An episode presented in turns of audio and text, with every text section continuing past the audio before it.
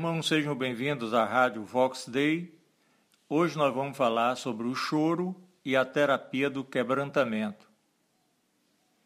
Há vários tipos de choro. Há choro de alegria, de tristeza, de dor, de saudade e outros. A verdade é que nascemos chorando e as lágrimas ilustram uma das mais sinceras formas de se extravasar as emoções. O que nem todos sabem é que há várias aplicações benéficas para a saúde emocional do homem através do choro. Chorar é uma exposição das emoções e dos sentimentos, uma entrega. E chorar no momento certo pode ser muito positivo para o ser humano. Geralmente, quem chora quando tem vontade e estabelece o contato com a emoção em questão está de bem com os seus sentimentos e também encontra facilidade em expressar o medo, a raiva, a insegurança e outros sentimentos. O choro é necessário ao ser humano e jamais ele deve ser interpretado como uma expressão de fragilidade. Quanto mais nós assumirmos as nossas fragilidades, mais próximos ficaremos da cura interior. O chorar que faz bem é o chorar de verdade, aquele que esvazia a emoção onde a pessoa quebranta-se, expurga emoções e lava a alma. Acontece que muita gente prefere não chorar. Pessoas que cresceram ouvindo frases do tipo homem que é homem não chora.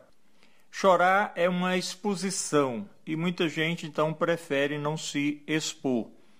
Há pessoas que amplificaram as suas defesas emocionais por isso, o choro para essas pessoas é quase impossível. Algumas pessoas tiveram que construir ao longo da vida defesas grandes para suas emoções e acabaram reprimindo suas lágrimas.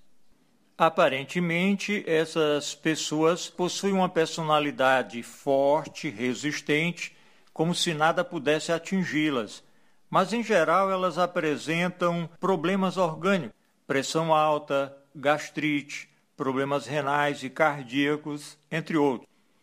É comum que pessoas que não conseguem chorar no tempo certo tenham sido incompreendidas ou hostilizadas na infância ou em algum período marcante de suas vidas. Crianças que assumiram cedo demais responsabilidade para as quais não estavam preparadas ou que tiveram suas emoções desprezadas pelos familiares impedindo qualquer comportamento espontâneo, quando essas crianças se tornam adultas, elas terão dificuldades com o choro, com as lágrimas. O choro faz parte da vida humana, de modo que não faz sentido mandar alguém parar de chorar em um momento de aflição, de sofrimento ou dor. Chorar não é necessariamente sinal de fraqueza ou falta de fé. Por exemplo, Jesus chorou pelo amigo Lázaro quando morreu e orou sobre Jerusalém. João, capítulo 11, versículo 35, Lucas 19, 41. Marta e Maria choraram, João 11. Paulo chorou, segundo aos Coríntios 2:4, Filipenses 3:18. Jesus em suas parábolas ele fala do choro presente e do choro futuro. Mateus 13:42. Davi chorou pelo seu pecado, Pedro chorou de arrependimento, José chorou abraçando Benjamim, os israelitas choraram Moisés por trinta dias lá na planície de Moabe. Todo o povo chorou em Betel diante do Senhor. Ana chorou por não ter filhos. O povo hebreu chorava coletivamente. E ainda hoje eles têm o muro das lamentações, onde muitos oram e choram.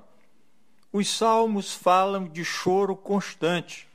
Há um choro de desespero, há um choro de dor, Há lágrimas de arrependimento, lágrimas de saudade, choro de raiva e, aí, e há choro que é fingido e lágrimas de chantagem. Tudo isso existe. Mas há o choro pela perda de homens santos, conforme nos ensina Atos 8:2.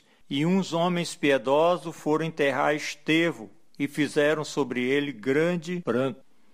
O choro em Israel muitas vezes era praticado como forma de uma lamentação pela condição de vida em face do pecado cometido contra Deus.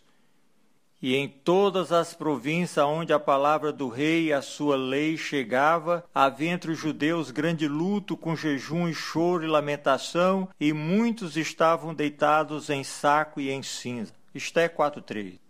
Jeremias 9.20 diz, Ouvi, pois, vós, mulheres, a palavra do Senhor, e os vossos ouvidos recebam a palavra da sua boca, e ensinai o pranto a vossas filhas, e cada um a sua vizinha a lamentação. O pranto de lamentação não ficou condicionado somente aos dias da antiga aliança, irmãos. O Novo Testamento diz, Tiago 4:9, Senti as vossas misérias e lamentai e chorai, Converta-se o vosso riso em pranto e o vosso gozo em tristeza. Portanto, o choro faz parte da vida humana.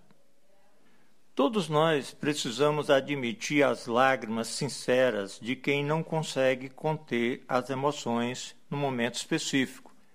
Há quem chore por qualquer coisa e há quem ensine que não se deve chorar. Cristãos que mandam o povo parar de chorar sob a justificativa de que Jesus nos libertou podem até ser pessoas piedosas, mas essas pessoas estão erradas. Lendo a Bíblia com mais prudência, nós vamos verificar que o choro pode ser terapêutico e libertador. Jesus nunca disse que não deveríamos chorar.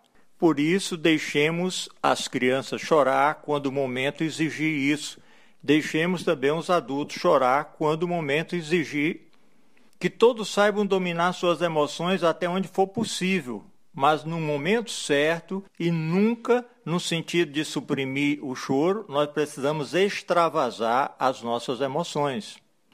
É verdade que há choros compulsivos, há choros patológicos, e esses necessitam de cuidados especiais com profissionais da saúde na área da psicologia e da psiquiatria. Mas o choro, de um modo geral, ele pode ser terapêutico. As lágrimas, elas provocam o extravasamento das emoções e o alívio das tensões emocionais. O choro humaniza, quebranta o orgulho pessoal, quebranta o coração endurecido e faz com que o choroso perceba que está carente de ajuda, necessita de apoio, de amigos, quando o homem carregado de problemas ele percebe que não tem mais a quem apelar senão a Deus, ele derrama-se em lágrimas. O choro torna-se então a sua oração diante do altar do Senhor. O coração do homem que chora se humilha e torna-se inteiramente dependente da graça divina. O choroso expõe os limites do homem que se mostra pronto para ceder ou para corrigir algum comportamento errado. Nestes casos, o choro é um desabafo, é uma confissão sem palavras de uma alma que está aflita e arrependida. O choro amansa o temperamento colérico e tranquiliza o coração agitado. Deus vê nossas lágrimas e ouve nosso choro sincero. Na verdade, Deus não apenas vê o nosso rosto molhado, não apenas ouve nossos gemidos mais íntimos, o Senhor também envia conforto e consolo dos céus para nos livrar da angústia. O bálsamo do Senhor vem a seu tempo e ele consola, conforta, traz paz, segurança e nos faz perceber o cuidado de Deus e o amor de Deus. Jesus disse em Mateus capítulo 5, versículo 4: Bem-aventurados que choram. Que espécie de bem-aventurança ou de felicidade é essa que Jesus fala? Como podemos ser bem-aventurados no choro? Diante desse aparente paradoxo, nós precisamos entender que tipo de choro faz a pessoa ser bem-aventurada, em que situação isto é realidade. Vejamos então o choro do injustiçado que espera em Deus e não tenta fazer justiça com as próprias mãos. Este é bem-aventurado. O choro do arrependimento quando alguém sente vergonha, tristeza e chora pelo pecado praticado, quando esta pessoa sabe que transgrediu a vontade de Deus, então chora de arrependimento. O choro da compaixão, o choro da misericórdia, aqueles que choram ao contemplar milhares de pessoas vivendo nas trevas do pecado, do sofrimento, na ruína, Bem-aventurado é aquele que tem a capacidade de chorar, de se sensibilizar diante dessas situações.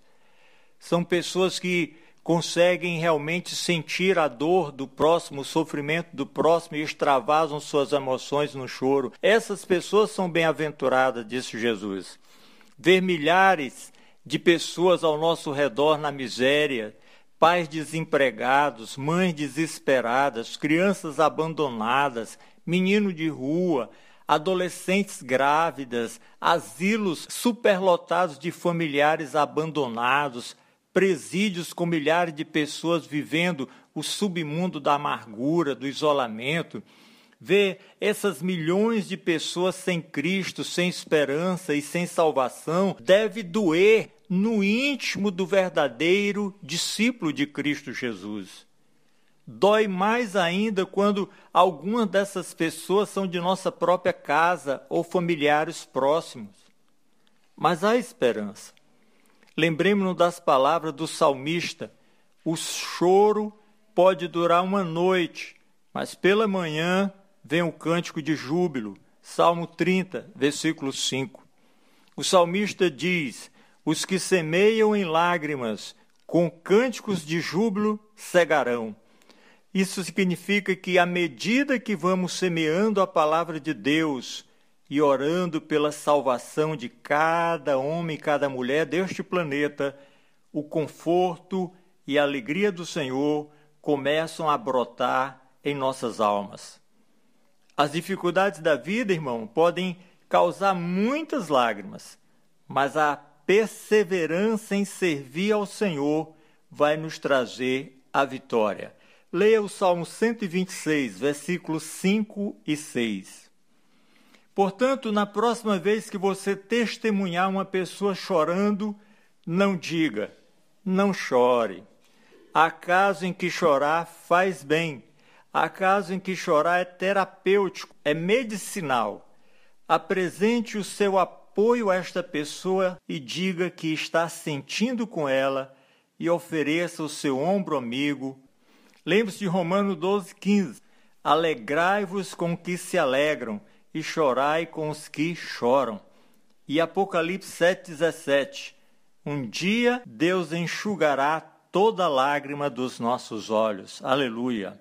Lembre-se que Jesus disse: Bem-aventurados os que choram, porque eles serão consolados. Consolados pelo próprio Senhor da glória. Que bênção! Pense nisso e que Deus nos abençoe rica e abundantemente. Amém.